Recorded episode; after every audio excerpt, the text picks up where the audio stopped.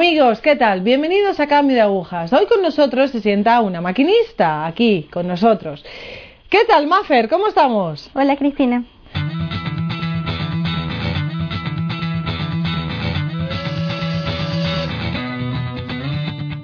Bueno, Maffer, vamos a contar un poco de tu vida, ¿vale? Pues, ¿Dónde naciste?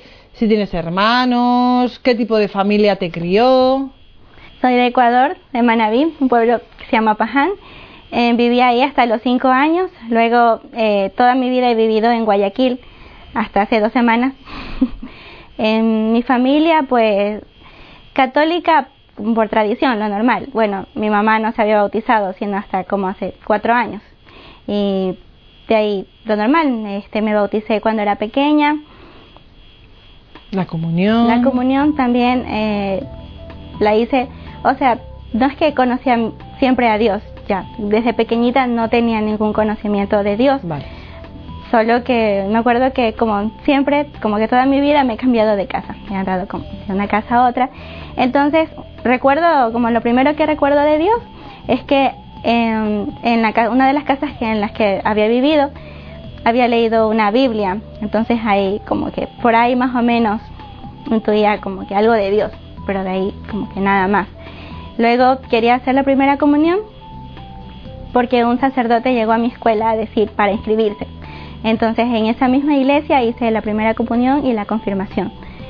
Y de ahí, o sea, intentaba como vivir bien, normal, como, o sea, no estaba como muy consciente de lo de que de quién era Dios. Pero cuando recibes, por ejemplo, estas catequesis, te hablan de Dios. ¿Para ti eso qué era entonces? A ver, si hice la primera comunión, sí como que intentaba, bueno, si ahí está el sagrario, ahí está Dios, ok, pero de ahí como que nada más. Luego cuando hice la confirmación, ahí recuerdo como que siempre me decían que iba a recibir el Espíritu Santo, ya, pero tampoco entendía que era, quién era el Espíritu Santo, entonces como que no estaba bien, o sea, mi conciencia no estaba limpia para haber recibido esos sacramentos. Vale, ¿por qué crees que tu conciencia no estaba limpia? O sea, porque, o sea, por ejemplo, yo me confesaba, pero no como que me confesaba bien. Entonces, ya, de ahí luego pasó la confirmación. El sacerdote era como muy amigo de nosotros. Siempre estaba preocupado por nosotros. Y como que vengas a un grupo para que te integres. Pero como no me interesaba. Y yo intenté ir, pero como que no, no podía estar ahí. Como que algo, yo qué sé. Pero al final me fui. Entonces de ahí como que ya, y vivía mi vida así, como que ir a misa, tener como que alguna idea de Dios, pero una idea vaga, y ya está. Eso fue como mi adolescencia, de ahí más o menos como a los 15 años mmm, comencé como a querer vivir lo que mis amigas también vivían. Entonces yo sabía que mis compañeras llegaban a cosas como que súper fuertes. Pero claro, yo tampoco quería llegar como a ese extremo de cosas fuertes, pero sí quería como que- experimentar. claro, no quería ser como tan bonita, aunque yo sabía que no era bonita, pero yo no quería ser como que. Entonces comencé, lo primero que hice fue como comenzar a salir con un chico, pero solo porque quería experimentar, nada más. Entonces, con 15 años comencé a mentir bastante a mi mamá, claro, porque no era, no tenía mucho sentido que yo esté saliendo y yo decía que iba a hacer tareas porque como era estudiante, pues una muy buena estudiante, pues mi mamá me lo creía ya. Si yo decía que iba a hacer un trabajo, que tenía que ir a la biblioteca, hacer algo, pues mi mamá me lo creía todo y ya. Entonces, pero no, era cierto, estaba con este chico, pero y yo sabía desde ahí que eso estaba mal.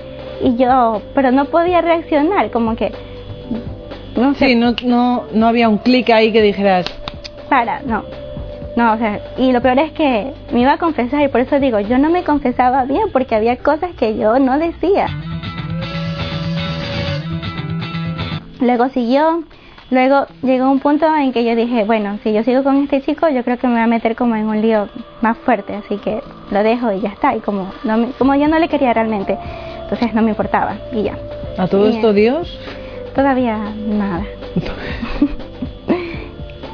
o sea, yo sabía que existía, pero ya está. Y luego llegué, llegó el tiempo de la universidad y por algún motivo que todavía no le entiendo, pero yo creo que caminos de Dios sabe cómo hacer las cosas, hice como que entré a la universidad, hice como que los exámenes para poder entrar y ya, bien, todo, fenomenal y entré a la universidad, la carrera que yo quería y ya está. Luego dejé de estudiar dos años. ¿Por qué?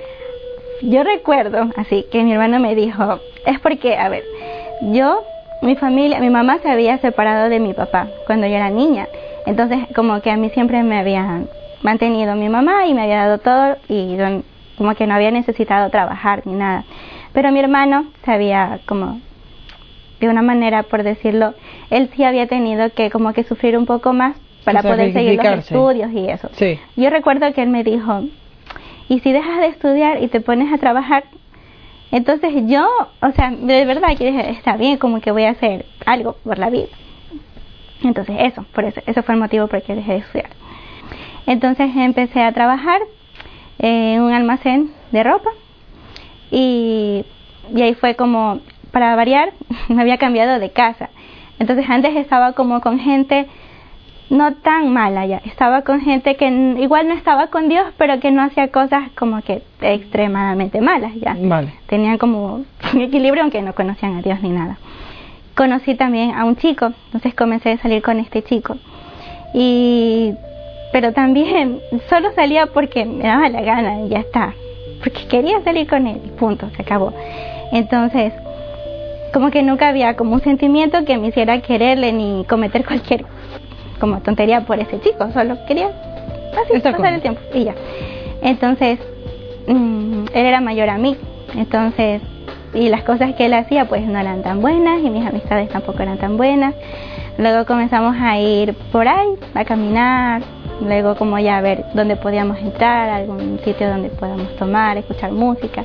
Era mi vida, así como si no iba a misa un domingo, pues ya no pasaba nada.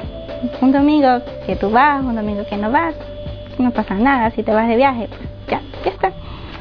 Entonces, así comencé, y ahí dejé la misa ya, porque claro, como que me había dedicado a ese trabajo, a mis amistades y al chico.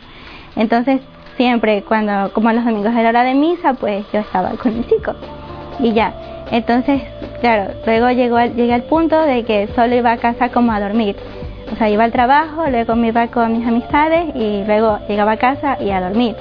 Y no hablaba con nadie en mi casa, o sea, ni siquiera saludaba, realmente. ¿Por qué? Es que de verdad, yo solo me di cuenta de eso luego, porque me parecía como normal. Y ya está. Entonces, un día estaba así y mamá me decía, María Fernanda, tú estás como que saliendo con este chico. Y era como que sí, somos amigos y ya. Entonces pensé que no, que yo era buena y que yo no podía estar saliendo con alguien así. Entonces me comenzó a regañar y todo. Y llegó un momento en que se arrodilló y me pidió disculpas porque ella creía que le estaba pasando, como que yo estaba haciendo esas cosas por culpa de ella o que a lo mejor ella había tenido la culpa. Entonces yo solo como que fue, en mi mente solo era como, ¿por qué está arrodillándose? Y pensaba como que, o sea, lo hago porque yo quiero, porque, porque es su culpa realmente. Cuando ella se arrodilló, yo no experimentaba realmente como que mi mamá se estaba arrodillando, para mí era Dios que se estaba arrodillando.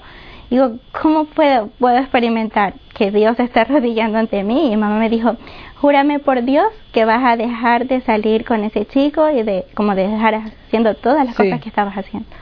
Entonces, pues, ya, está bien, te lo juro por Dios que voy a dejar al chico y que ya no voy a seguir haciendo lo mismo. Pero era mentira, o sea, yo en realidad lo dije como por decirle para que me dejara tranquilo. Entonces luego seguía viviendo lo mismo, seguía lo mismo, seguía con el chico y un día estando con él me di cuenta o yo experimenté como que me sentí como sucia y experimenté como un hipócrita y era como, o sea, es que Dios me está como hablando y diciendo que soy hipócrita y me pareció como muy fuerte. Y en ese momento sentí como asco, sentí un asco así como, ¿qué estoy haciendo? ¿Por qué? ¿Por qué nace en ti esa, esa impresión? ¿Por qué empiezas a sentirte mal? Porque era, es que todo fue porque cuando de verdad so, mi mamá se arrodilló y de verdad yo juré por Dios y era como que estaba, ¿me entiendes? Como metiéndole a él y Mm. estaba mintiendo, estaba, sentí que eso era como que muy fuerte, muy fuerte. Entonces, como me cambié de trabajo, conocí como amistades peores, ¿ya? Entonces, y era raro, tenía como que una amiga buena, un grupo de protestantes y otro grupo que siempre estábamos como haciendo cosas malas. Entonces, en ese trabajo conocí a otro chico y comencé a salir con otro chico. Luego, cerca de casa había un chico y comencé a salir con otro chico. Entonces, ya estaba como algo mal, pero yo todavía no reaccionaba. Entonces, comenzamos a... Esta amiga tenía una amiga en el nuevo trabajo. Entonces, siempre, yo no sé qué manera tenía de atraerme ella, pero todo lo que hacía, yo quería hacer lo mismo que estaba haciendo ella. La quería seguir, pero de alguna manera solo me decía vamos y yo detrás de ella. ¿Y la conducta de esta chica era correcta? Era fatal ella. O sea, mm, horrible. había Vale. pertenecido a una pandilla, entonces recuerdo que esto fue lo que pasó. Un día estábamos yendo a un lugar donde había cigarrillos, alcohol y eso. Y a mí me parecía ese día me sentí así como, digo, esta música, este ambiente, estas personas que hay aquí. Luego fuimos a, terminamos ahí, luego fuimos a otro sitio, igual, un poquito como el ambiente como más pesado, como más feo. Sí. Y solo recuerdo haber olido tanto el cigarrillo y el alcohol que yo dije, debe ser así el infierno. Y en esa tarde les dije a mis amigos que, que me iba. Entonces ellos se enojaron conmigo porque si yo me iba, claro, mi amiga se iba. Entonces, si ella se iba, pues todos se iban y era como que ya arruinaste todo, como que y me sentía así como un poco mal porque había dañado eso. Luego cuando fui a casa comenzaba como a experimentar como suciedad, solo, solo eso, como suciedad, así. Entonces estaba cerca de cumplir 19 años y me habían dado como un teléfono donde podía escuchar la radio. Y yo me acordaba que de pequeña había escuchado un programa para niños. Y yo decía como que comencé a recordar eso y a buscar la emisora nuevamente porque sí sabía cuál era entonces busqué nuevamente era una emisora católica entonces comencé a escuchar y me sorprendía como que las personas que se escuchaban ahí digo ¿por qué? ¿por qué están tan alegres? ¿por qué hablan como de algo? yo lo experimentaba como puro si yo estaba sucia yo eso lo experimentaba como algo puro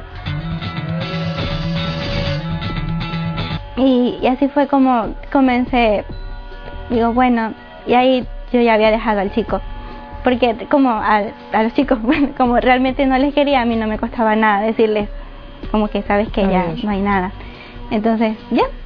Y luego también me dijeron como mi mamá y mi hermano oye tienes que retomar los estudios no puedes solo era como para que reúnas un poco y ya entonces yo no quería volver a estudiar entonces como que tienes que estudiar. Y yo está bien vamos a estudiar entonces dejé el trabajo. Entonces eso me ayudó también porque como ya no les veía a mis amigos entonces comencé a escuchar mucho esta radio y como que me comenzaba como que a interesar. Luego mm, intentaba confesarme bien pero el problema es que yo nunca en mi vida había visto un examen de conciencia. Entonces yo me sabía los mandamientos Sí. quizás hasta el tercero y luego ya el resto ya no había más. O no sé por qué pero yo experimentaba que la confesión como que no había nada porque como no lo estaba haciendo bien yo sentía que nada me ayudaba. Entonces yo quería pertenecer a un grupo en la iglesia algo. Entonces Pero ¿tú te habías movido en ambientes protestantes, te habías movido en ambientes... oh, sí. ¿Por, por qué ahora de repente, o sea, católico? Pues lo del protestante es que me costaba muchísimo, a ver, me costaba mucho porque yo decía, es que no entiendo, porque claro, tenía mis amistades que me hablaban todo el tiempo que la iglesia católica, los sacerdotes, lo, lo que te hablan, que las imágenes y esas cosas. Entonces a mí me costaba mucho, pero recuerdo esto también, que también como es como una gracia, ahora lo entiendo. Solo haber dicho como que estaba confundida entre la iglesia católica y los protestantes. Y un día solo abrí la Biblia y había leído el versículo donde sale la mujer con la luna en los pies. Y yo entendí como que no podía dejar la iglesia católica. Yo dije, bueno, vamos a, ir a esta iglesia. Pero resulta que en la iglesia que había cerca de mi casa había un grupo, pero luego no estaba bien ahí. O sea, se acabó el curso y como que ya no quise volver. Mm, ya había retomado la, misa de los domingos. Vale, ¿y cómo empezó tu búsqueda? Entonces... ¿O por qué empezó tu búsqueda? Porque realmente yo experimentaba que Dios me pedía algo, como que algo, y era como que había como un hueco en mi alma. Y yo decía, ay, qué, o sea, no sabía qué hacer, porque yo digo, ¿cómo busco? ¿Dónde voy? Esa es la cuestión, ¿dónde voy? ¿Qué hago? Y aparte como que a veces comenzaba a ir a misa súper lejos de mi casa, como a una hora. Si puedo conseguir iglesias más cerca, pero iba súper lejos. Y por alguna razón también comencé a escuchar como que música muy de Dios, así, y era como raro. Y luego un día había ido a una tienda de CDs y le dije al Señor que me diera canciones que pudiera escuchar. Entonces cojo un CD y él me dice, no, ese no cojas porque ese es para los que son llamados por Dios. Y el CD decía M aquí. Y yo dije, no, yo quiero este. Entonces me lo llevé y era un CD vocacional. Vale, el cambio ya le vamos experimentando. Te falta quizás encontrar un grupo o un lugar de reunión donde poder o por lo menos poder contar todo eso que te estaba pasando. Sí, una de las cosas que, no sé, como que experimentaba, yo que sé, ahí veía, era de que me llamaba como que la atención la vida de, del sacerdote. Como digo, ¿cómo un hombre en una parroquia y puede ayudar a tanta gente y solo se me venía a la cabeza, él ha dejado a su familia. ¿Y cómo puede ayudar esa persona a tanta gente? Y bueno, luego eh, un día estaba en casa y mi hermano me dijo, oye, ¿sabes que he ido a la alborada a confesarme? Entonces yo dije, mm". y yo quería confesarme, pero resulta que nunca había cómo confesarse en mi parroquia y yo tampoco tenía la fuerza de voluntad de ir como más temprano, ya. Ese también era el punto. Entonces mi hermano me dijo, pues mira, en la iglesia de la Alborada, mientras un sacerdote da la misa, el otro está confesando. Y yo decía, esto es como perfecto. Entonces, la primera vez que fui ahí es un santuario, santuario de la Virgen de la Alborada en Guayaquil. Y estaba tan llena la cola que no me pude confesar. Pero yo no, como que hacía un examen de lo que por alguna razón yo me quería confesar, pero nunca hacía un examen de conciencia, ya solo iba ahí y decía lo que tenía que decir y ya, se acabó. Entonces otra vez volví a la misma iglesia y esa iglesia quedaba lejos de mi casa, tenía que coger dos autobuses para poder llegar ahí. Entonces un día fui y yo había dicho como por broma, si yo le digo a alguien que quiero ser monjita, eso se va a hacer realidad. Tenía ese pensamiento en mi cabeza. Entonces fui otra vez a esa iglesia y ya estaba desocupada, ya me podía confesar, entonces me fui a confesar. Y yo dije, mmm. y entonces conocí a un sacerdote que parecía que me entendía. Digo, wow. Entonces volví otra vez y yo decía en mi mente, si está el mismo sacerdote, le voy a decir lo que yo pienso. Entonces recuerdo solo haberle dicho, Padre, yo me quiero consagrar, quiero ser monjita. Y él se quedó así como, ¿qué se pasa? Entonces me dijo, bueno, me citó para hablar un día. Entonces había ido un jueves, había escuchado mal la hora en la que tenía que ir a hablar con él. Me había escuchado justo la hora en que no podía hablar con él y justo esa hora le había ido a buscar. Y era la primera vez que yo veía a tanta gente arrodillada frente al Santísimo. Yo decía, wow, bueno, me voy a arrodillar. Escuché la misa un jueves, que no era normal. ¿En tu vida? En mi vida. Exactamente. Y de repente eh, ya se desocupa el, este sacerdote y puedo ir a hablar con él. Y le expliqué más o menos lo que me pasaba.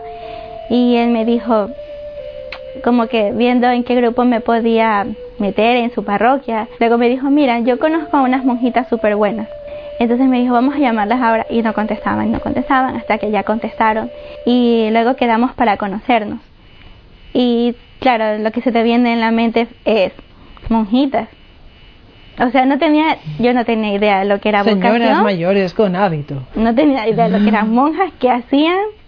Tenía como ideas como de un sacerdote convertido en monja, así, tenía esa idea. Más o menos. Pues cuando las vi, me asustaron como, yo me asusté un montón, así. Entonces yo digo, bueno, y comencé a hablar con ellas. Y no es que dije, bueno, este es mi sitio, este es mi lugar con ellas, hasta el fin, no. Solo fue como.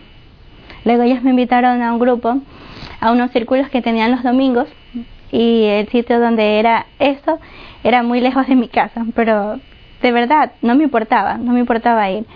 Entonces la primera vez que yo fui a este grupo, eh, estaban dando una charla de los pecados capitales y yo solo iba escuchando mo- como cada pecado y su virtud, la virtud que contraria. Sí. Entonces yo decía, yo creo que tengo todos estos pecados. Madre mía. Y yo dije, yo no puedo ser monja. Solo pensé eso. Pero también experimenté como yo nunca más me puedo ir de aquí. O sea, yo no me voy a ir de aquí.